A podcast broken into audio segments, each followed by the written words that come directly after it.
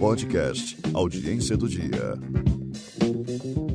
Salve, salve, amigo ouvinte do podcast Audiência do Dia. Eu me chamo Rafael Baima. Estamos aqui com mais uma edição do podcast, a nona edição do podcast. Dessa vez, hoje, vamos tratar de um tema um pouco mais leve do que o da semana retrasada, da última edição, que foi um tema pesadíssimo acerca de cotas raciais. Hoje nós vamos tratar de um tema que pode não ser tão pesado, mas eu acredito que seja de relevância semelhante, porque direito desportivo provoca muito debate, muita discussão, muita paixão. O esporte em si provoca muita paixão em todo o mundo, vou dizer brasileiro, até porque eu acho que o brasileiro nem gosta muito de esporte, eu acho que o brasileiro gosta de ganhar. Esporte talvez seja mais apreciado em outros países, mas essa não é a filosofia do programa de hoje. Nós vamos entrar mesmo na questão do direito em si. Então eu trago aqui como convidados, por questão de respeito e por idade, eu vou começar com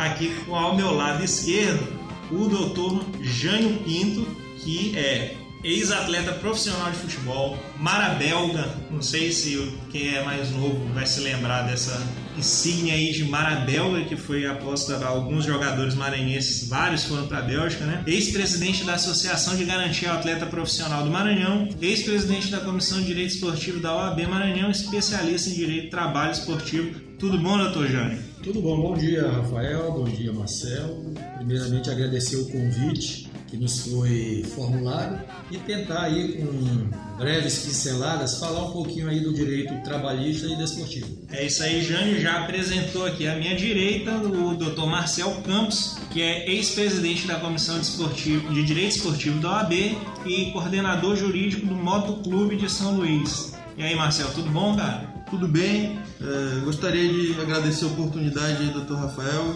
de poder divulgar o direito desportivo esse é mais um canal que a gente pode desmistificar algumas situações do direito e muito obrigado. É isso aí. Eu que agradeço a presença de vocês. Nós vamos partir aqui para as preliminares para delimitar o que nós vamos trabalhar mais adiante.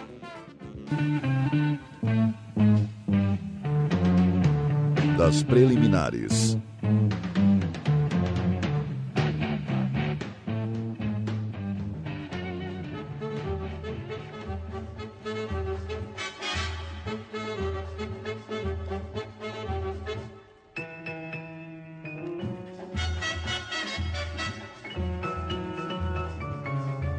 Nas preliminares, vou aproveitar aqui para a gente pautar nosso tema de hoje, eu vou querer saber de vocês a questão das origens de vocês, os primeiros contatos com o direito esportivo, quais são os ramos do direito mais trabalhados com o direito esportivo. A gente pode passar um pouco pela questão de consultoria trabalhista, eu acredito que vocês ofereçam, consultoria civil, em relações internacionais, atuações na justiça desportiva propriamente dita, formatação de projetos, enfim, tem muita coisa.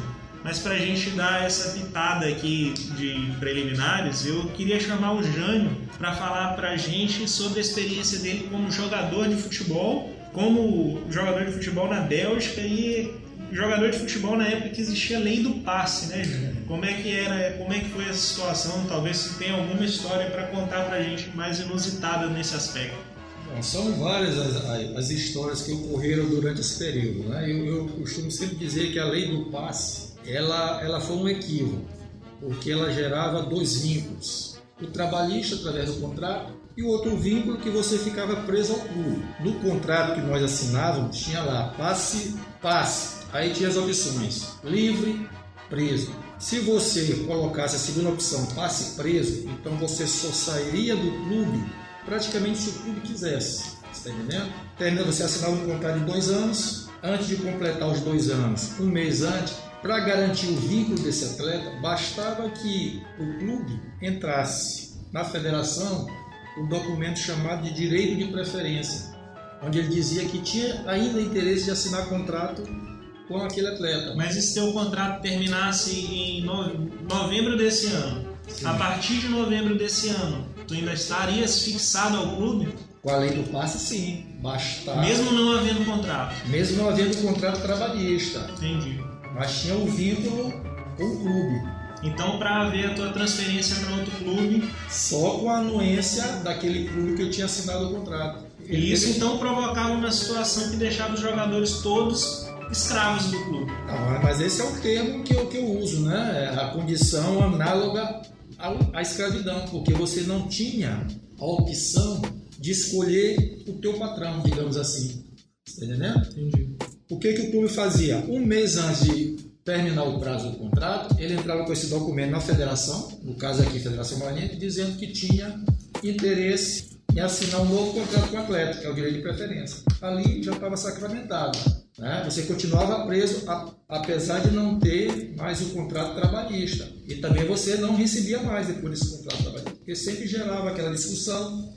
Você ia para a mesa discutir com o clube, ora, o clube estava em situação Entendi. de vantagem, né? Ou você aceitava o que eles estavam te oferecendo naquele momento. Geralmente você podia encontrar uma terceira via, não que eu queria, não que o clube queria pagar, mas o meio termo. Quando o clube infringia aquelas leis de salário atrasado, que na época já existia de três meses, os julgamentos eram feitos pelo Tribunal de Justiça Desportiva.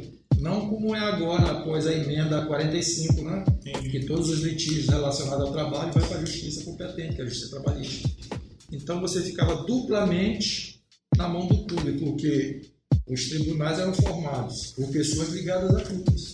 Entendi. E como é que foi? Tu tiveste alguma experiência de não poder ser transferido por questão da lei do passe? Tive, tive. Em 82 eu joguei aqui no Tupã, tinha um moleque, 19 anos, fiz um bom campeonato. O São Paulo viu o Newton, ponta direita, jogar pelo moto contra o Flamengo no Maracanã. E o diretor do São Paulo, Valdemar Colombo, veio aqui no Maranhão para resolver a questão do Newton. E ele conversando com outras pessoas, pedindo informação se havia mais jogadores com qualidade, né?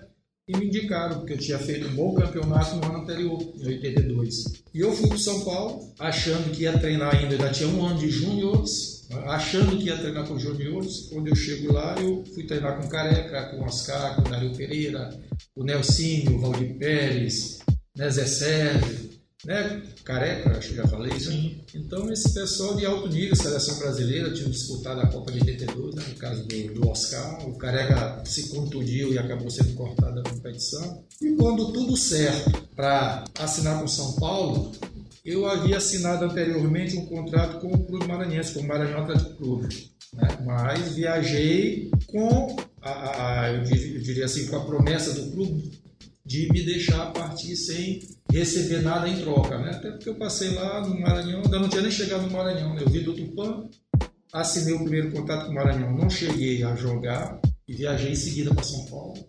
Por essa razão, conversei com o presidente, contei a história, né? ele se mostrou sensível, autorizou que o contrato fosse cancelado. Infelizmente, né? o contrato acabou não sendo cancelado. E eu, uma pessoa na época com 19 anos, sem muito conhecimento, sem ninguém para me orientar, até por essas questões jurídicas. De 80 né? e pouco, no Maranhão, eu imagino que. É, em 83, né? Nós estamos falando aí de 37 anos. Né? Nível de informação devia ser ridículo. E quase ninguém tinha empresário, uma pessoa que se ocupasse especificamente para ver essa, essas questões contratuais, legislação, né? Então voltei, fiquei no Maranhão 85, apareceu a oportunidade de ir para o Valência da Espanha, mais uma vez não houve esse acordo entre as partes, né? porque eu acho que o pessoal aqui achava que era o Pelé. Né? Então, quando vinha negociar, eles pediam um, um valor absurdo. absurdo acima do mercado e levando-se em consideração que está no futebol maranhense sem querer menosprezar, né? Eu não, claro, a gente entende. Uma coisa é você estar tá jogando futebol maranhense, outra coisa é você está jogando futebol paulista. CEP, CEP faz a diferença. CEP faz a diferença. Mesmo às vezes você, mesmo maranhense, tendo melhores condições que o jogador que está lá em São Paulo. Não, eu brinco com meus Mas amigos. Mas o que vale é o local onde você está naquele momento. Eu brinco com meus amigos de, de Minas Gerais, que aqui no Maranhão tem muito jogador. Os caras falam, ah, tal jogador é bom. Eu falo, bom, aqui se chacoalhar uma árvore, cai dois. Desse nível aí. Tanto que outro dia eu tava vendo o jogo do Benfica, daí Carlos Vinícius, o cara é de Presidente Dutra, né? Alguma coisa, Barra do Pó do Presidente Dutra. Enfim, tem muito maranhense de qualidade espalhada aí. E, enfim, para acabar, acho que não foi nem para São Paulo nem para o Valência. Então, para Valência, dessa... depois já no moto, quando eu saí para o moto em 86, exatamente por causa dessa briga, que eles não, não, não, não fizeram negociação com o clube espanhol através do empresário, eu acabei indo para o moto em 86 87, salvo engano, eu tive na Universidade Católica também, moto, mais uma vez, aquela questão financeira, né? não houve, não houve acordo, voltei na Universidade Católica, fiquei no moto até 90, quando eu consegui o passe livre, e o mesmo empresário que havia tentado me levar para a Espanha em 85 e o que me levou para a Universidade Católica em 87, ele me levou para a Bélgica, né? onde já já estava lá Ayrton Oliveira, o Oliveira, já estava lá o Dionísio, já estava lá o Rubenilson, o Raimundinho, né? depois chegaram Isaías, Lamberto. E tu jogaste na Bélgica de time? Eu joguei no Serran rapidamente, depois Tilô, segunda divisão, e depois no Libramon, que já era terceira divisão. É, a, a, a, idade vai chegando, né? Eu já saí daqui com 27 anos, 90, né? Já estava praticamente na descendente, né? Quando você chega nos 30 anos, então aquela força, aquela energia, aquele sonho de chegar. Ainda mais naquela época, né? É. Hoje já nem tanto. Jogador de 35, 36 ainda vai. Naquela é, época, 28 já estava. É, e depende do jogador. Mas, modéstia à parte, eu sempre fui um atleta que. Eu não era jogador, era atleta, porque eu tinha essa consciência. Eu me preparava para as competições. Né? Eu me doava 100%. A minha vida social era praticamente inexistente. Né? Era futebol 24 horas. E às vezes isso te traz assim um uma certa mágoa, né, entre aspas, né, porque você se doou tanto né, naquele, naquela esperança de chegar a um clube grande, talvez uma seleção brasileira, a gente nunca sabe. E você vê pessoas que entram no seu caminho e acabam decidindo por você né, o, restante da tua carreira. O que não acontece hoje em dia com a Nova Lei Pelé. Né? Deu para comer muita batata lá na Bélgica? Não, lá só tinha batata. a batata de manhã e tarde de noite. A batata, não é fácil, você muda sua rotina, né? alimentação, clima, idioma, né? Mas foi uma experiência muito valiosa né? no campo profissional, no campo pessoal. Aprendi muita coisa, é um país que eu gosto muito. Eu estive lá em 2016 acompanhando um atleta, nós levamos para fazer teste. Eu estive lá em 2016, pude reencontrar algumas pessoas daquela época, né? conversamos um pouco. Eu tenho a Bélgica como meu segundo país, né? Eu deixei muitos amigos lá, gosto muito do país, aprendi muita coisa, né? Isso serve para o resto da vida, né? Então, ah, claro. E o amor te trouxe de volta para o Maranhão. É, o amor me trouxe de volta para o Maranhão.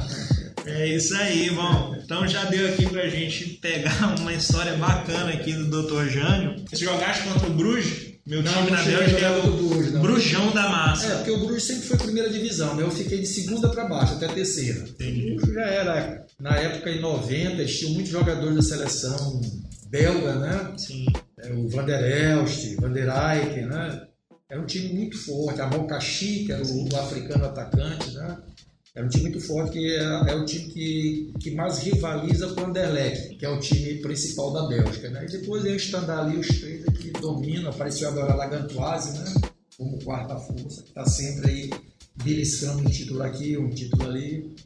O, o bom do campeonato belga é que não tem jogo com menos de três gols. Isso aí eu te garanto. É, ofensivamente, eu, eu, foi até bom tu fazer essa observação, porque quando eu cheguei lá, a, nossa teoria era diferente. Por exemplo, nós fazíamos aqui dois toques com o objetivo de possessão de bola somente. Lá não, era possessão de bola, mas fazer gol. Jogo travinha, né, dois contra dois, muito duelo. Né?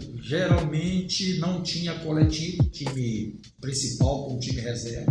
Geralmente eram situações específicas de jogo. Eu nem vou entrar nesse ponto, porque senão eu vou fazer aqui, matar a saudade do meu podcast Futebol Maranhão e já começar a discutir aqui questões de filosofia de futebol, mas estou me podando, vou cortar já as preliminares, vamos aqui para o mérito, até para chamar o Marcel para o debate e a gente começar a trabalhar essa questão de direito esportivo melhor. Do mérito.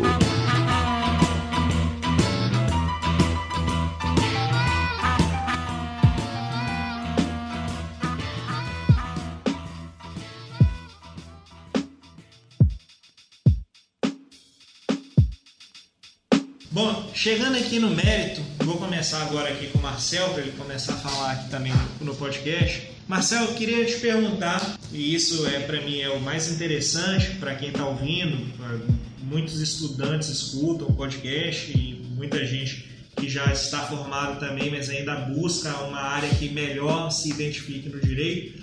Como foi a tua jornada para chegar no direito esportivo, cara? Conta pra gente. Já formaste pensando no direito desportivo ou foi uma coisa que aconteceu com o tempo? Bom, é, nós do escritório, nós costumamos dizer que o advogado desportista é um ex-atleta frustrado, né? Não é o caso do Dr. Jânio aqui, que teve uma carreira brilhante e se tornou advogado e empresário também, depois de se formar. E, bom, eu comecei como 90% dos advogados desportistas, nos tribunais de justiça desportiva, que é o que julga infrações, especificamente infrações disciplinares dos jogos, dos clubes, da federação e dos atletas, especificamente disciplinares. Deixa eu te interromper aqui e perguntar.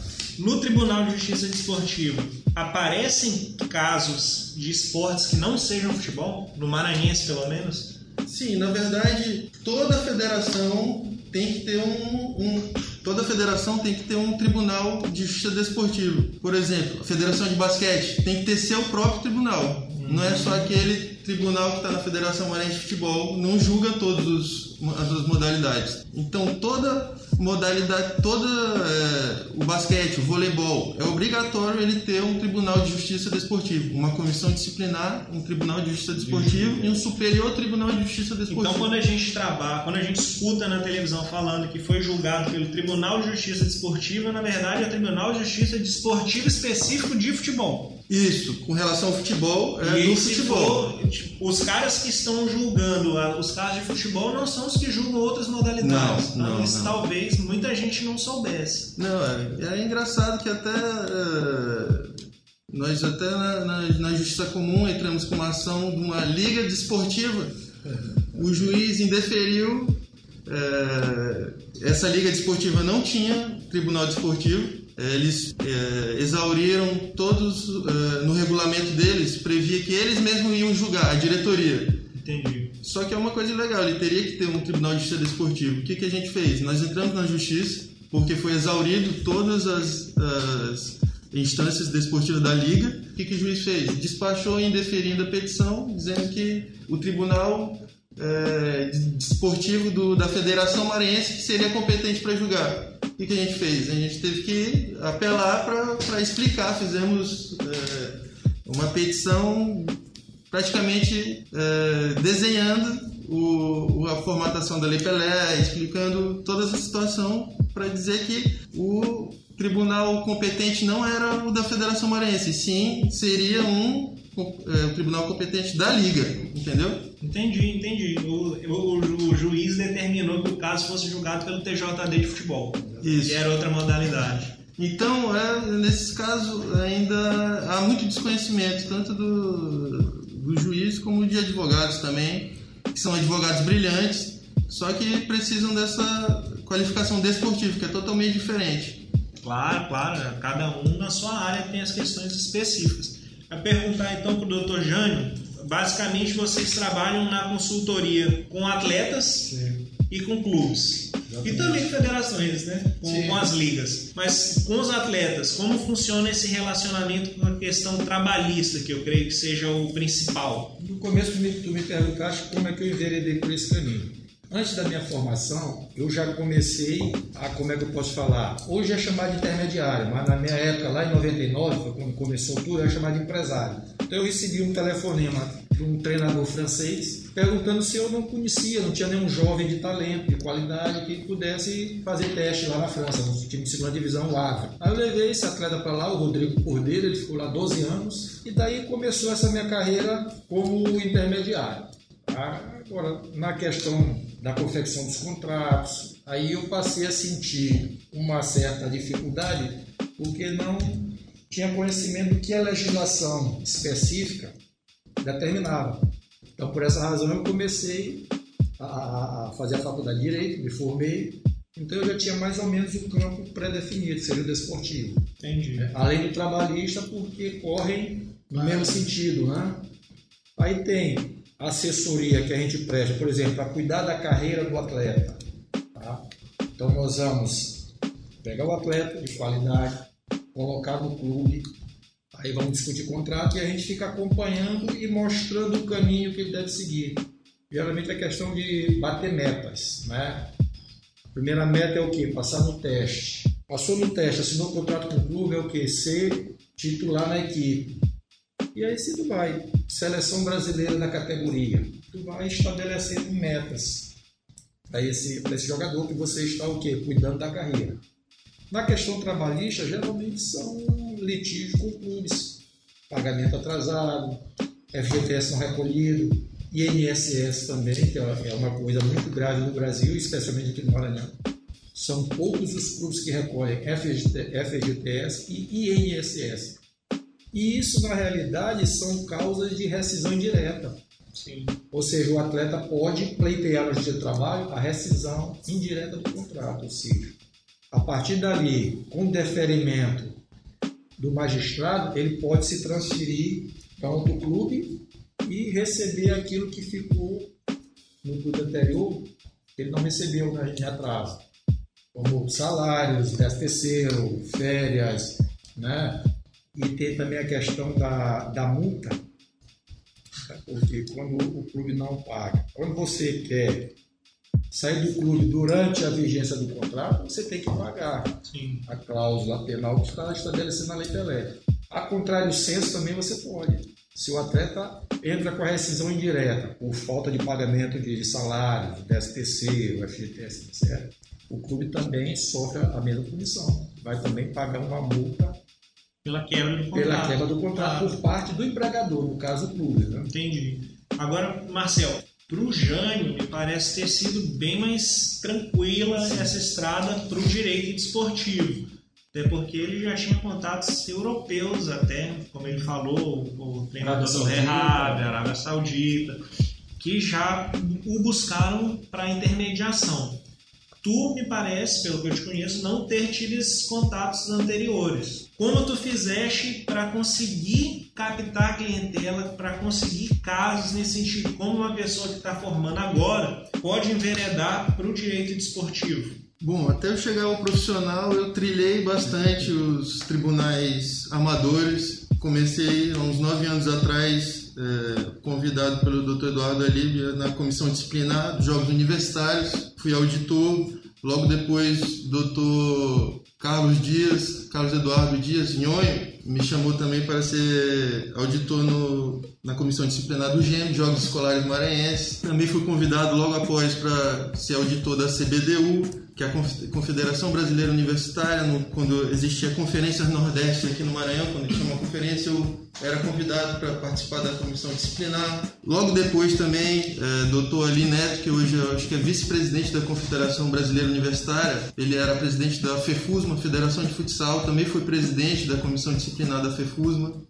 de futsal e fui advogado, diretor jurídico da Federação da Fama, Federação Atlética Maranhense e trilhando esse caminho amador durante alguns anos, uns cinco anos, recebi o convite do São José. Aí que eu comecei o profissional do futebol, que era o que eu sempre almejei depois que eu entrei no, no ramo desportivo, já que eu não tinha esse, esse QI de Dr. Jânio, da Bélgica, internacionais. Eu tive que trilhar todo esse caminho para poder conseguir entrar no profissional através de São José, que é um time de pequeno porte, mas de muita tradição. Acabei fazendo um bom trabalho lá no São José e aproveitei a oportunidade, depois de um ano, pelo São José, convidado pelo é, Hugo, então é, presidente na época, e o diretor Daniel Menezes, de futebol. Aproveitei essa oportunidade de um ano, fiz um bom trabalho e no, no ano seguinte Doutor Adolfo Teste teve alguns problemas pessoais, tinha outros projetos, outros focos, resolveu sair do moto e acabou me indicando para ser diretor jurídico do moto. A partir daí comecei a, a realmente. O que eu queria te perguntar é isso: tua rotina hoje como diretor jurídico do moto. Quais são as tuas atribuições dentro do Motoclube de São Luís?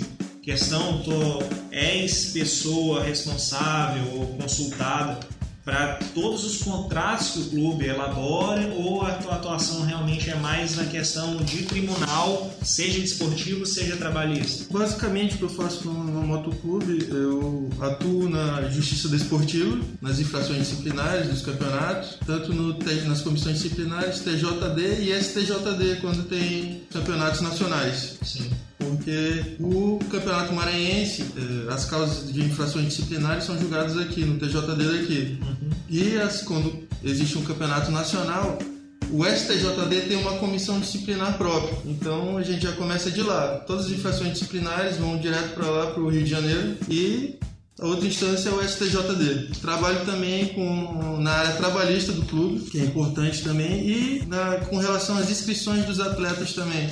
A gente vê toda essa regularidade antes de começar o campeonato, que até um exemplo foi o caso do Santos, né? Não sei se você lembra, que, que ele, eh, o Santos foi eliminado da, da Libertadores por conta disso, que eles não eh, fizeram a consulta. Tinha um site que era de Lembro, consulta, lembro, lembro, lembro. Eles consultaram só pelo, pelo site, eles não fizeram uma consulta formal com a, com a, com a Comebol.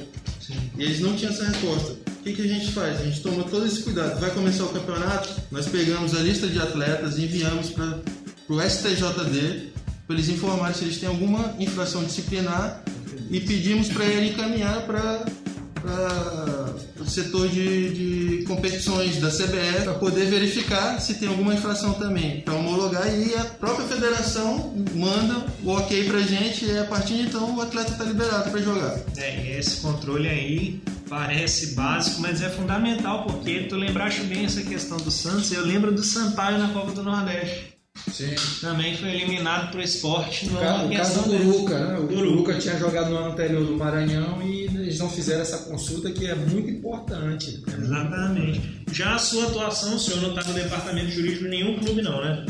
Não, eu faço algumas defesas esporádicas. Por exemplo, já defendi o Moto lá no Tribunal de Justiça Esportiva, já fiz algumas audiências com o Moto também na questão trabalhista, né?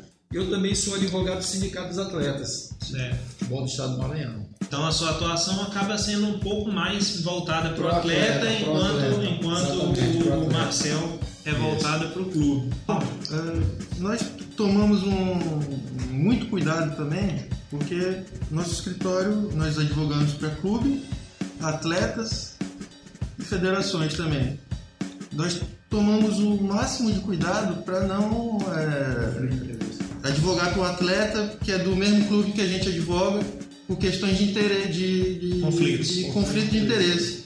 Então tomamos muito, muito cuidado com relação a isso também, por questão de ética. E esse é o, o diferencial nosso também. Essas questões internacionais, eu não sei, eu acredito que acabem tendo alguma falta na atuação de vocês também. Transferências internacionais, os clubes maranhenses acabam vendendo muito internacionalmente. Questão de pagamento de comissão de clube formador, controle de doping. Doping eu acredito que não haja controle no campeonato maranhense não, né? Até porque é um valor bem teve. Na minha época, por exemplo, tinha, né? Aquele normalzinho lá da urina tinha. Sim, hoje em dia não tem. Não. Isso é outra coisa que pouca gente se, se toca, que são pouquíssimos os campeonatos onde tem controle de dopagem. Mas, salvo engano, isso é previsto nele. Isso. Não- Os campeonatos nacionais sempre têm. Sim, os campeonatos nacionais têm. E, né? e são. É, é engraçado que é também a cargo do clube. Ele, ele vem pra cá e o clube tem que bancar. Sim.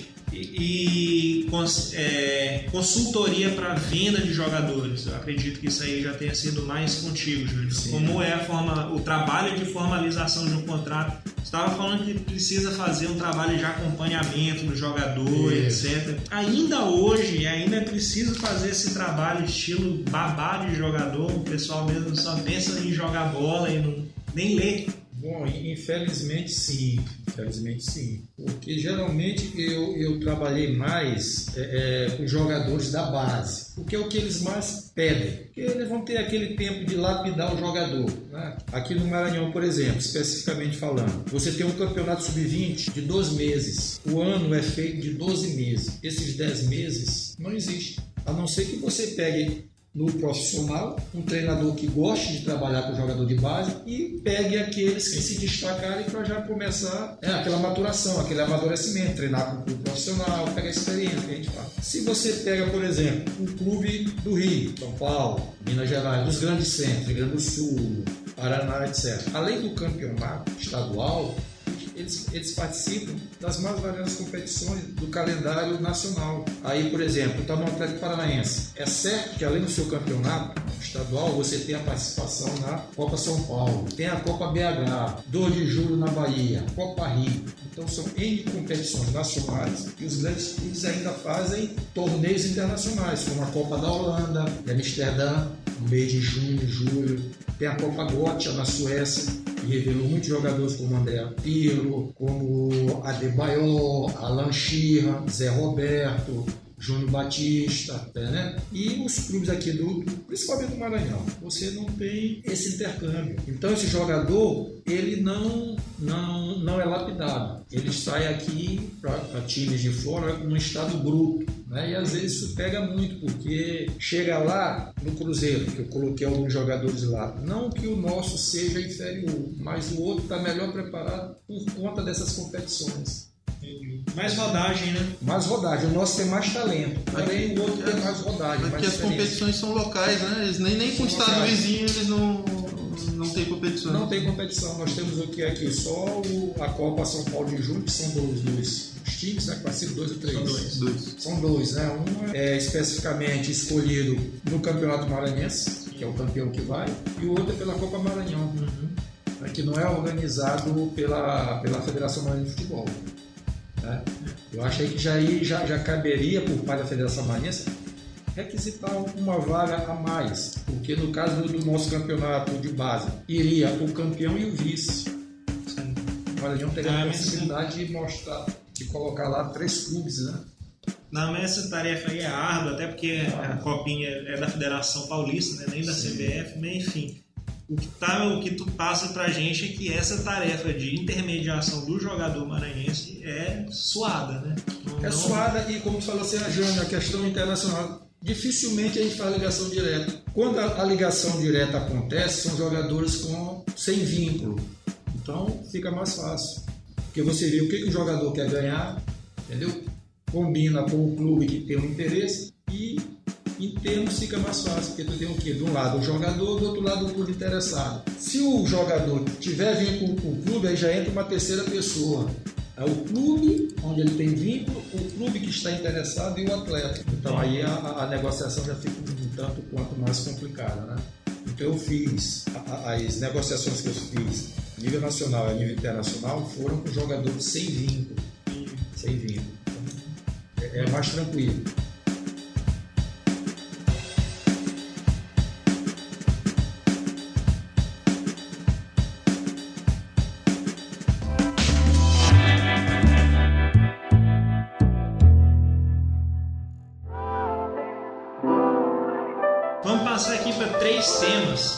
De muita relevância nacional. Aí eu queria ouvir de vocês o que, que vocês podem passar para a gente. A primeira questão, o caso do Paulo André, fez acordo com o Corinthians é, relativo a verbas trabalhistas. Foi Paulo André fez com o Atlético Paranaense um acordo no valor de 750 mil e fez um acordo com o Corinthians também bastante multoso, porque houve uma condenação em primeiro grau, vocês me corrigem se eu estiver errado, que estabeleceu o pagamento de adicional noturno e repouso semanal remunerado.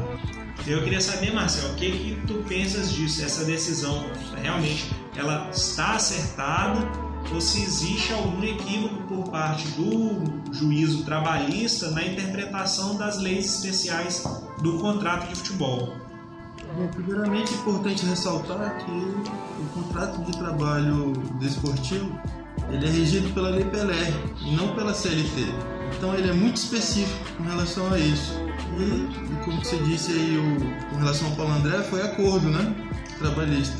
Então houve um julgamento final do, do, do mérito e ao nosso entender é totalmente descabido esse pedido de adicional noturno, até porque, é, segundo a Lei Pelé, ela não, ela não não engloba isso o contrato de trabalho desportivo, entendeu?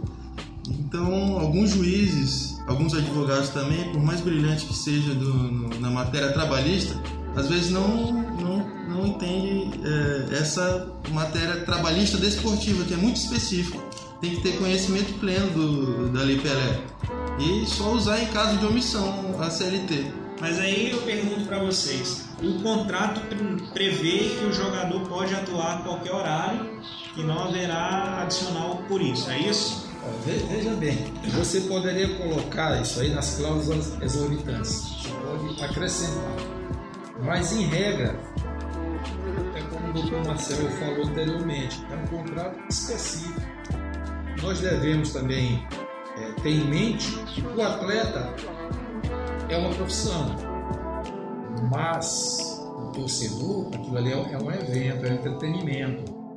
Então é normal você jogar quarta-feira à noite, sábado à tarde ou domingo à noite. Na minha época não se cobrava esse tipo de, de, de adicional, que já está previsto. Talvez, talvez a questão do, do repouso remunerado. Esse ponto eu ia bater já já. Talvez sim, porque na época passada nós jogávamos no domingo, então nós tínhamos a segunda-feira toda livre. Se jogava na quarta, quinta era livre. E assim por diante. Hoje em dia, o que, que eu observo? O atleta tem que estar no clube no dia seguinte para fazer o trabalho de desintox... desintoxicação. Ou, ou, viajar. É. O que no francês a gente chama de decrassagem, né? Para evitar lesões musculares. Isso acaba... E isso é trabalho. Isso é trabalho. Isso é trabalho. Isso é trabalho. Isso, isso é uma coisa que eu discuto. Nessa questão, eu acho que há lógica. Agora, quanto a adicional noturno, adicional tempo de concentração, até porque a gente concentra time grande é hotel 5 estrelas, né? Com Não, todas sim, as mordomias. Mas essa questão do repouso semanal remunerado, me parece, eu isso. sou leigo nessa área, mas me parece que faça sentido. Eu concordo porque... com por isso que eu acabei de explicar. Sim, Na sim, minha época você tinha um dia depois do jogo para você. Hoje em dia não, você vai lá clube, aí faz exame médico, né? Então, hoje o que a gente vê de, de, programa esportivo, acabou o jogo, todo mundo entra no ônibus quando é fora de casa e viaja, por exemplo, o jogo do Campeonato Brasileiro, ele já acabou, o cara já viaja para o jogo da Libertadores. E aí acabou o jogo da Libertadores, volta para o jogo do Brasileiro, acaba que fica questão de um mês, realmente não há repouso. Rafael, e tem outro aspecto, né? A questão continental do nosso país. Sim, sim. Isso aí, por exemplo, quando o Sampaio Corrêa estava na primeira divisão, é complicado o cara vir do Rio Grande do Sul jogar com o Sampaio e vice-versa, Sampaio lá do Rio Grande do Sul jogar. Então, eu acho que nesse, nesse caso aí, eu acho que é pertinente a cobrança. Com relação aos outros adicionais, eu acho que Agora, para tu ver como a questão do CEP é complicado, isso. porque quem sofre mais com isso? Sampaio, times do Norte e Nordeste, que são os que têm menos renda e menos condição de pagar, de tanto de oferecer o repouso semanal. E menos representantes. É, é. Menos representantes, quer dizer, você viaja mais para o sul do que para Sim, Nordeste, sim. O Atlético Acreano estava jogando a série. O Atlético subiu para a série B no jogo para a série C. Mas todo deslocamento do Atlético Acreano é bizarro. É bizarro. Paysandu, pô. Paysandu e Brasil de Pelotas. É sempre reportagem no Globo Esporte. O deslocamento. Outro tema que bateu bastante na mídia aí, está batendo, é a questão da modificação no direito de arena, né? O direito de transmissão. Houve essa, essa medida provisória aí do presidente e determinou a alteração do que era já previsto, que precisaria, basicamente falava que os dois times tinham que anuir para que houvesse a transmissão de determinado evento esportivo. Agora basta que haja negociação com o mandante. Isso foi amplamente noticiado, todo mundo tem meio que a sua opinião já, mas eu queria escutar a opinião de vocês que talvez possam fundamentar uma mudança de opinião ou não do nosso ouvinte. Não achou benéfico? Achou que foi importante essa alteração? O senhor acha que ela vai prevalecer? Primeiro ponto, o senhor acha que ela vai prevalecer ou ela vai ser alterada? Eu acho que a ideia em si ela é boa, porém requer alguns ajustes.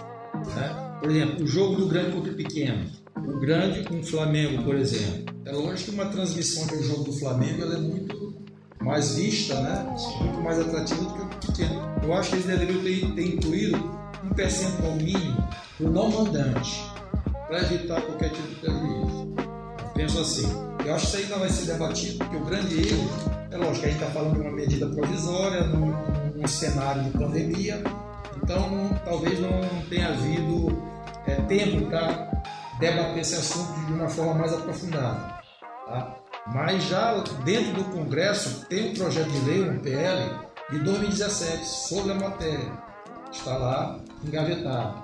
Né? Eu acredito que após pandemia deveriam se debruçar né, sobre esse assunto, não esquecer de convocar né, ou convidar as partes interessadas.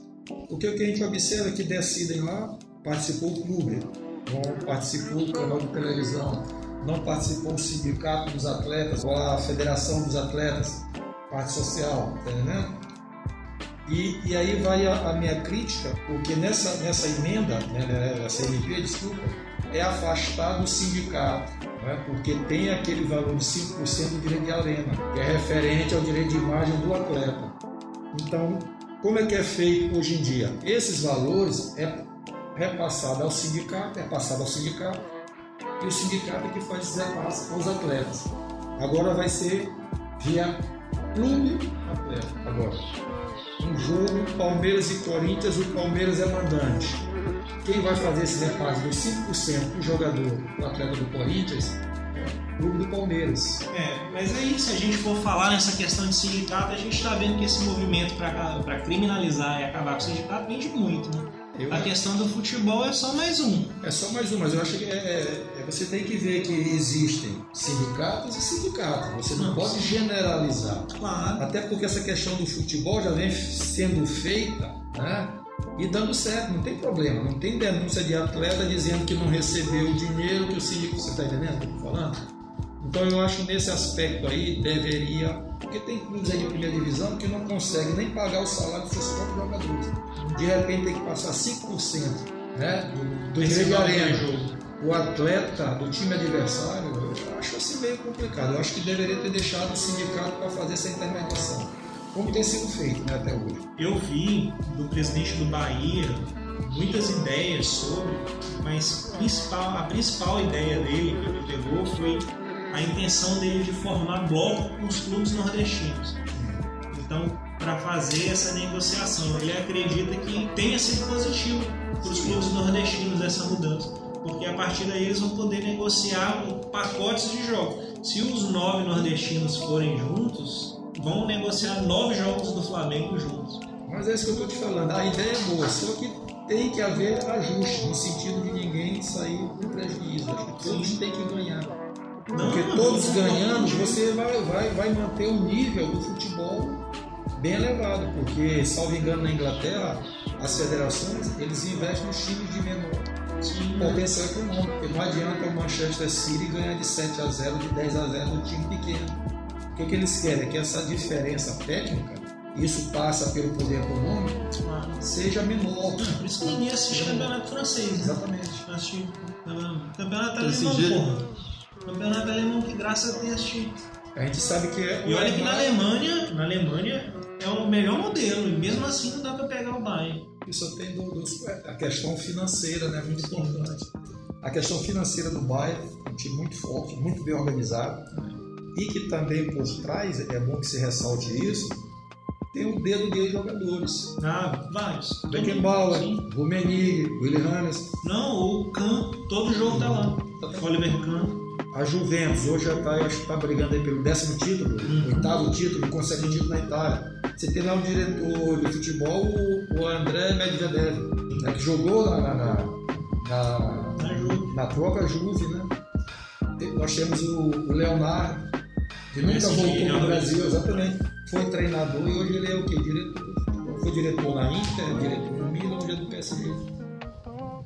Você tem aquela experiência de campo, aquele, aquele linguajar do atleta que é, é diferenciado, né? você não pode rebuscar muito, porque o atleta acaba não entendendo muito a mensagem, né? principalmente o brasileiro, né?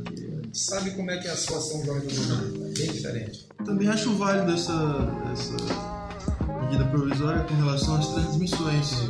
Agora vai ter que profissionalizar também, os clubes têm que se profissionalizar no setor comercial, de marketing. No, no México tem, eles, eles têm esse formato, e tem bons resultados. Na Espanha já não teve por conta do abismo financeiro também, eram outros tempos lá. Não tinha questão da, de YouTube, essa plataforma. Hoje em dia, por exemplo, no Campeonato Carioca, um clube pequeno negocia um contrato de 400 mil a 4 milhões. Se ele for transmitir pelo YouTube, que tem um custo é, relativamente baixo para poder fazer a transmissão.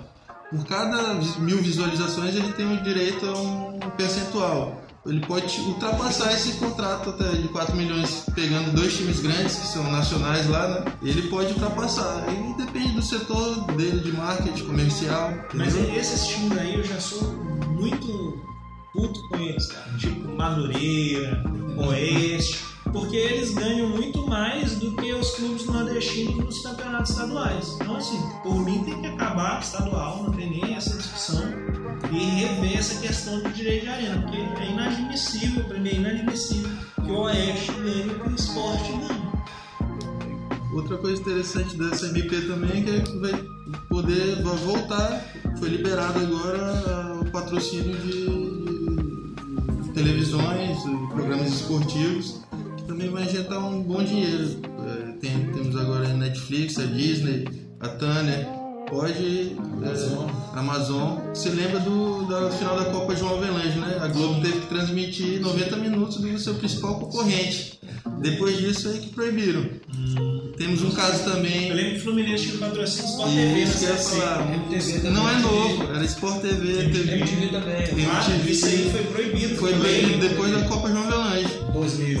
em 2000. Agora, sim, agora com essas plataformas Netflix, então podemos. Por provocação a Não, eu lembro, eu lembro. Ah, não, não estava Vai sabendo dessa mudança aí. Não tinha Tem essa mudança, tem outra Que é pra mudança. Amazon patrocinar o Flamengo, era pra isso, né? É, não sei se é nesse caso específico, mas é, o bom é que elas, todas essas plataformas aí vão poder agora é, criar um novo. Transmissões, né? Ah, então não entendi. Outro ponto que eu queria perguntar pra vocês é o, o que vocês acham desses clubes que trabalham hoje na base do mecenato. E aí eu cito dois, acho que é até teu time, Palmeiras. Teu, torce Palmeiras, né? Sim, eu sou, eu sou paulistano, na verdade. Cheguei aqui com 7 anos já palmeirense. E depois que eu criei aqui o amor pelo motoclube. Não, não precisa dessa justificativa não, porque eu torço pro Sampaio e eu torço pro Fluminense também, eu acho isso bobagem. Mas enfim, o Palmeiras e vou dar um exemplo recente do Atlético Mineiro, que o, o empresário, dono da MRV e da CNN, falou que vai investir dinheiro no Atlético agora e não busca nem lucro não. Está emprestando dinheiro sem juros e que se não der certo o prejuízo é só dele. Vocês não acham que isso, de certa forma, é, prejudica a desportividade e causa alguma lesão à competitividade? Não existe mecanismo, não existe ferramenta, não existe lei que coíba uma questão assim? Bom, é o que eu te falei anteriormente, né? Essa, essa MP, ela foi feita num momento de dificuldade, né? Um momento muito delicado que nós passamos, né? E após pandemia, isso vai ter que ser colocado na mesa tá? para ver um modelo que possa ser adaptado ao futebol brasileiro. Fair play financeiro. né? Você tem que fazer as distinções, ah, não, porque deu certo lá na Alemanha, deu certo, mas a nossa realidade é bem diferente. Hoje não tem uma lei que regulamente o fair play financeiro no Brasil. Não, porque a gente tem aquela da- da FIFA que você pode, por, por lacuna, Não, na FIFA pode tudo. isso. A da UEFA é mais restritiva, tanto que puniu o Manchester City Isso, isso. quase pega o PSG. Como nós não temos essa legislação específica, nós nos socorremos de quem? Da FIFA, do que a FIFA determina. Então, esses motivos assim, mais, é, é sempre resolvido lá, é, dirimidos pela FIFA. Até, como eu estou te falando, a gente avançar, arredondar essa medida provisória, fazendo uma lei né, que preveja, lógico, que nenhuma lei ela prevê todas as situações, mas o maior número de situações possível, para evitar esse tipo de problema, porque é o que eu te falei. O poderio econômico é óbvio que ele vai influenciar no jogo em campo. E aquele que tem mais dinheiro, lógico que ele vai contratar os melhores jogadores, os melhores profissionais da área, e em tese ele vai ter um rendimento melhor. Né? É exatamente o que acontece na Europa. Eles tentam limitar isso para que o campeonato seja atrativo. Aí eu volto aqui no modelo inglês, ele fala assim, ó, eles negociam com a televisão o evento, campeonato. Né? Então eles observam todos os clubes que estão participando daquela liga, daquele campeonato. Então todos têm que ser beneficiados, lógico. de acordo com a tradição, com o ranking, né? últimas conquistas, tudo isso é colocado na balança, mas sempre diminuindo aí essa distância né, entre o grande e o pequeno. Já estamos caminhando aqui para o finalzinho e esses pontos eram os mais bombásticos aqui para a gente tratar. Eu pergunto, para finalizar, tem como ser sustentável no Brasil o futebol? Com certeza. Tem só uma boa administração. É, na verdade, os clubes já têm os seus consumidores exclusivos, eles não vão consumir nada de outro clube, dando credibilidade, o dirigente dando credibilidade, demonstrando de forma clara os seus gastos, divulgando. Com certeza, esse cliente vai comprar todos os produtos do clube, inclusive se ele transmitir em plataformas digitais, ele vai comprar, vai ser sócio torcedor.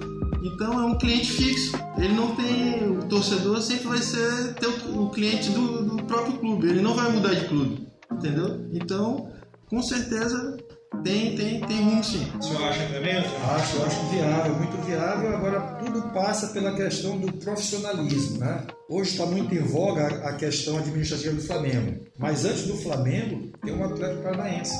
Isso eu posso falar porque trabalhei, levei lá o Valber em 2006 para lá. Depois indiquei os outros dois atletas de base para lá. Então, eu estive no clube, estive lá no CP do acho que era o mesmo presidente que está agora, o Mário Celso Petralho. Né? Ele me, me acompanhou, fiz uma vistoria ao clube, o departamento, era tudo dividido. Era um grande salão, só que com bancadas estilo. Como é que eu poderia falar? Quando você entra num, numa sala de jornalismo, onde você vê todo mundo. Assim. Então lá dentro está o departamento jurídico, o departamento de marketing. Deu para entender. Deu para te entender qual é a noção da coisa. Tudo numa sala. Então, Como se fosse o estúdio ali do Sport TV, daquele redação Sport TV. Então, o Atlético Paranaense já em 2006 já era um clube organizado. Já era um clube que, com um que tinha nove campos de futebol. Né? Um clube que em 2006 trouxe para ser treinador Lothar Matthaus, campeão do mundo pela Alemanha. Né? Então tinha uma estrutura muito boa. Pena que não seria divulgado, talvez por, por sair daquele eixo ali São Paulo, Minas, seja muito divulgado, mas a Atlético Paranaense sempre teve essa preocupação de organizar, de trabalhar de forma profissional, né? profissionalizando seus departamentos, jurídico, marketing. Então essa é receita, profissionalizar, né? colocar cada um no seu quadrado de uma sala. Né? Especialista de marketing, direito desportivo, direito trabalhista. O Flamengo se organizou, passou esses 3, 4 anos enxugando a máquina, pagando dívidas trabalhistas, né? E o resultado é esse que a gente vê hoje em dia, né? Grandes contratações, grandes títulos, grandes conquistas. Né? A questão, acho que a minha pergunta é mais. Eu entendi o que vocês falaram, vocês entenderam evidentemente minha pergunta, mas é que para o Flamengo, a gente, a gente sempre está citando o Flamengo como exemplo. Né? O Flamengo ganhou o Brasileiro, Libertadores, o Mundial sim. e tal, e provavelmente vai ganhar tudo de novo. Mas citando o Flamengo nesses últimos quatro anos. Sim, sim, como modelo de organização. Sim, Mas vamos botar aqui um time como o América Mineiro. Se ele se organizar igual o Flamengo, ele não vai ganhar nada disso, cara. mas tem, tem a questão da. Aí, aí, por que, que eu estou perguntando isso? Porque eu sei que é possível. O América é sustentável. Sim. Mas não, não vai conseguir manter a torcida, porque é aquilo que eu falei lá no início: o brasileiro gosta de ganhar. Então, a partir do momento que Fluminense e Botafogo sejam sustentáveis, por exemplo, que disputem honestamente décimo, décimo segundo lugar todo ano. Vai acabar que os times vão extinguir. Eu mas acho que é isso que, que a dirigência pensa ainda, né? Mas ele tem que se adaptar ao clube, é, que não tem uma, uma, uma, torcida grande, ele tem que se adaptar, ele tem que investir na base para poder vender, entendeu? O grande lance é isso aí, porque tu, tu, tu, vai te organizar, é lógico que não vai ter um orçamento igual do Flamengo. A gente fala da organização. É lógico que esses profissionais vão ganhar menos, um salário menor, tá? Mas eu acho que é desde que você se organize. E, e o que o doutor Marcelo, o ponto que ele tocou, base. Tá? Time que não tem dinheiro tem que investir na base. Investir. Porque quando, nesse modelo novo de contrato, você assina um contrato de dois anos, depois você vai embora. Às vezes o jogador, nesse período de contrato, ele vai bem, surge interesse, você vai lá porque um contrato, negocia. Já no caso da base, como é o caso do Ave da França, todo tem segunda divisão. Eles não estão preocupados em ir para a primeira divisão, porque eles sabem exatamente o objetivo que eles têm, qual é? revelar o jogador e vender, porque tem um mecanismo de solidariedade, que é 5% sempre, e tem a possibilidade de você vender fazer venda direta. Ah, mas como é que tu vai justificar isso para um time como o Vasco, por exemplo? O Vasco tem vendido bem. Não, mas o Vasco disputando por disputar. É aí que não, eu concordo, eu sou a favor da profissionalização, etc. Mas talvez o Brasil não esteja preparado para isso. Porque a bagunça é que acaba gerando a aleatoriedade. Mas é isso que eu te falei. Mas é isso que eu te falei. O processo passa pela profissionalização. Flamengo passou aí 4, 5 anos sem ganhar nada. O Vasco já está há quanto tempo sem ganhar nada? Quer dizer, sem ganhar nada e desorganizado, o que é pior. A partir do momento que se organizar, vai ter condições sim de ganhar título. Vai ter, e tem aquele fiel. Eu sou vascaíno. Então o Vasco ganhando ou perdendo, eu não, eu não mudo, né? Eu não mudo. É fiel. Vasco. Eu sou Cliente, fiel. cliente fiel. É, eu sou cliente fiel. Então eu acredito que o Flamengo também tem o seu cliente fiel, o Palmeiras tem cliente fiel. É questão de se adequar à nova, situação que se apresenta.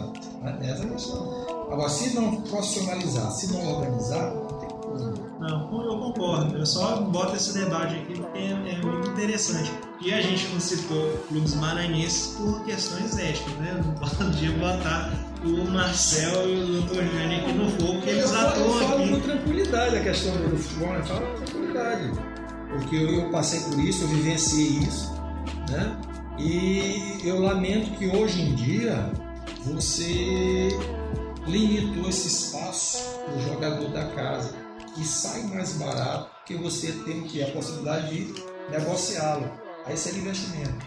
Aí você continua com essa importação exagerada, nada contra quem vem de fora, mas também para vir de fora tem que ser melhor do que os que estão aqui. Porque quando nós fomos para a Europa lá, eu- nós éramos obrigados a ser os melhores do time em, em- em questão de produção. Porque tinha salário alto, moradia, carro, então isso nos obrigava a render em campo.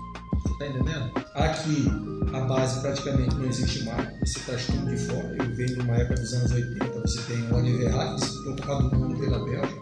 Você tem o Cleiton, que eu não falei aqui, eu falava, disputou duas Copas do Mundo pela Tunísia, Sim, tá entendendo? Você tem o Van Beek, Francileu. você tem o Leudo, né? Leudo, ele jogou na Tunísia, foi para a Bélgica, foi levado primeiro para o Standard de Liège. Aí teve um problema de joelho, não se adaptou muito à questão de clima, foi negociado para o atual de Sahel e foi aí que ele disputou. Chegou à seleção da Tunísia, foi negociado com o time da França, São Sim. O artilheiro da segunda divisão, do Clube Não, jogador maranhense tem muito. Jackson, França, dois Codó que eu lembrei. E aí tu passa pela questão da estrutura, que nós não temos estrutura. Nós não temos. Um exemplo atual agora que é interessante investir na base é o Diego, creio que é Diego Souza, que foi artilheiro do Campeonato Português, foi vendido pro, pra, pra China, o MAC e o Moto receberam. E o Carlos Vinícius do Benfica também. é Inclusive, presidente inclusive ele se naturalizou para jogar pela seleção portuguesa, né?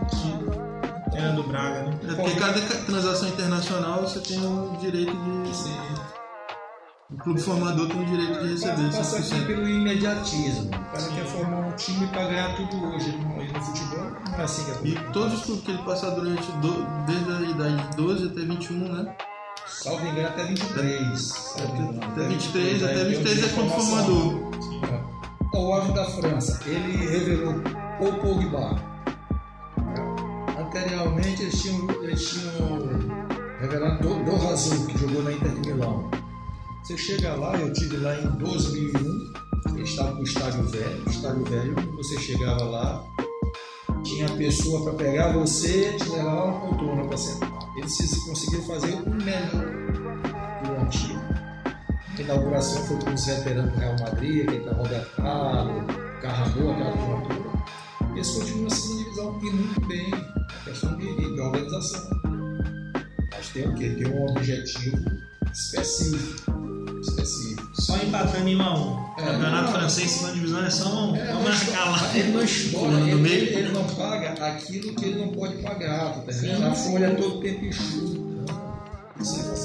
Não é que nem no Brasil que deixa pro próximo É, presidente. deixa pro próximo presidente, aí tem a questão trabalhista, né? Que geralmente Não, é que no Brasil é complicado. No Brasil é complicado porque eu acho que a galera não vai ter, não tem ainda essa cultura de eu amo meu time e estarei com ele de qualquer forma. Acho que a galera dá uma abandonada pesada. Ah, só ver média de público. Quando o time. O Flamengo, que é o nosso exemplo principal hoje, está com média de 80 mil. Mas em 2003 tinha 15 mil. E por aí vai.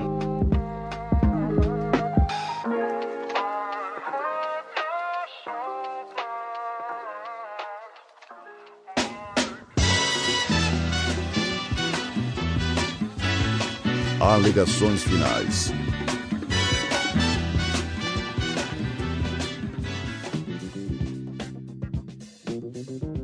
Então, aqui com as alegações finais, eu vou começar com uma perguntinha rápida, já que nós estamos neste momento atual de pandemia do coronavírus. Eu queria saber de vocês se vocês acham que o Campeonato Maranhense deva voltar. Vocês acham que vai voltar, Marcelo, que está mais por dentro aí? Como é que ficou definida essa questão, Marcelo? Não acredito que deva voltar. Os treinos já. Acho que o governador já liberou os treinos para a partir de julho e o campeonato a partir de agosto. Agora tem que ter todo o protocolo que a CBF já editou um guia, já tem no site dele, um guia médico de todo o protocolo que deva ter. Eu sou a favor da sede única, eu não acredito que. Eu sou contra. Não, eu vou te explicar por que, que eu sou a favor da sede única. Por conta desse protocolo, que não é um protocolo barato, os times do interior não vão ter condição, a não ser que o Estado banque ou tenha alguma ajuda pública da prefeitura, mas é um protocolo que não é barato e, e por questões de deslocamento, acho que só Imperatriz e Juventude, que são mais longe, né? Teriam que se deslocar. No acolhimento do. do é, no acolhimento do, da, da, sede única, todos os clubes vão ter que, que, que viajar, então vai ficar complicado, até para questões de de deslocamento também tem um protocolo dentro dos ônibus, avião. Então acredito que seria mais fácil nós utilizarmos um ou dois estádios aqui, fazendo rodada dupla, até mais fácil para terminar o campeonato de forma segura. Eu acho que sede única só seria concebível se todos os custos dos clubes do interior fossem arcados pra, pela federação. Então, custos de transporte, de hotel, de alimentação, de área, tudo. Porque não faz sentido e os jogos sem torcida. Não, com certeza. Pra Teria que ver essa viabilidade financeira também. Pois é, então assim, porque senão claramente vai haver uma, um favorecimento para os clubes da capital em detrimento do, do, interior. E eu, como eu rodeio, tinha o site, né, Futebol Maranhão, talvez alguém lembre, eu rodeio o interior, eu sou apaixonado pelo futebol do interior. Eu defendo Imperatriz e Cordino, cara, até, até a morte mesmo. O senhor, doutor Jane, acha que volta também, deva voltar? Acho assim que no momento né, a situação ainda é um pouco complicada. Né? Vai confundir com os campeonatos nacionais? Com Série B e Série C e D? A, a, a questão principal é, é a, a da saúde. Porque você vê, o alemão começou assim, mas lá todo mundo foi testado os protocolos são obedecidos rigorosamente. Né? Salvo engano, teve um jogador do Dortmund, o inglês lá, Camacho, ele tem nome de mexicano, mas Sancho. ele é inglês. Sancho, exatamente. Tem nome de, de mexicano, mas ele é inglês. Ele postou uma foto cortando o cabelo sem a máscara. E ele foi punido pela Federação Alemã. Então, quer dizer, lá a coisa é rígida. Aqui eu não sei como é que funcionaria essa, essa questão do protocolo. E você colocou muito bem a questão econômica como é que os clubes, na questão da. Se, se for definido uma sede única, quem vai bancar todas essas. Federação Maranhense? Os clubes, sem torcida, sem dinheiro de transmissão, a situação nossa do futebol é bem mais complicada do que a gente. É, bem, bem mais complicado. Não tem como responder isso por enquanto. Aí eu concedo espaço, já que eu comecei com o senhor, doutor, para se despedir e mandar o recado aí que o senhor desejar. Se quiser divulgar suas redes sociais, seu escritório, fica à vontade. principalmente agradecer o convite, né? É sempre bom você vir e abordar um tema que é pouco conhecido, mas que é agradável, pelo menos para mim. Eu gosto de falar do, do direito de trabalho, do direito esportivo. Né? Foi muito bom participar desse programa, trocamos ideias, conversamos. Eu tenho certeza que a gente sai daqui com um aprendizado maior, né? que a gente fala, mas também a gente ouve o ah, outro lado falar e aproveita o que é bom, né? Então, fico muito satisfeito pelo convite, me coloco desde já à disposição, caso apareça, né? uma nova oportunidade da gente vir e falar mais uma vez, alongar mais, mais essa conversa, abordar outros temas mais dentro do direito esportivo. Né? Claro. Queria te agradecer por essa oportunidade. É isso, eu Muito agradeço. bom pra mim. E aqui pra mim realmente é como se fosse sala de aula, porque eu só aprendo. Por isso que eu gosto de fazer muito esse podcast. Marcel, valeu, cara. Brigadão. Quer dar o teu recado aí final, divulgar qualquer coisa? Eu também gostaria de agradecer é, o convite e mandar um recado também. É, inicialmente, você falou que tem muitos estudantes querendo saber se, se direito esportivo é rentável, se é uma, uma, uma, porta, uma oportunidade boa. Queria dizer para os estudantes que é muito rentável, tem espaço para todo mundo, tem uma gama de oportunidades. E inclusive para treinamentos também para estudante, que eu acho que eu não sei se foi seu primeiro podcast, mas foi sobre oratória. Acho que foi o quarto. O quarto, eu, eu acompanhei esse podcast e o, o melhor lugar para se treinar oratória é no- na justiça desportiva, nos tribunais de justiça desportiva. Você que não tem ainda cliente, pode ir para lá que só os clubes grandes têm advogados aqui no Maranhão, pelo menos. Você sendo um advogado dativo lá, conversa com os auditores, defenda, começa assim defendendo os clubes lá que você vai ser conhecido. Olha aí, dica interessantíssima do Marcel, né? Muito interessante mesmo para quem é recém-formado. Para finalizar aqui, eu só queria indicar uma série da Netflix chamada Sunderland até morrer. É fantástica, fantástica. Relata aí as agruras do Sunderland que caiu para a segunda divisão. E os caras fizeram uma série para ver como seria o reerguimento do time. Mas não vou dar spoilers. É bem legal mesmo de assistir como funciona, porque tem toda a questão de marketing jurídico e administrativo do clube. Foca muito pouco nos jogos, é bem bacana mesmo. É isso aí, galera. Muito obrigado pela audiência. Até o próximo podcast, audiência do dia. Valeu!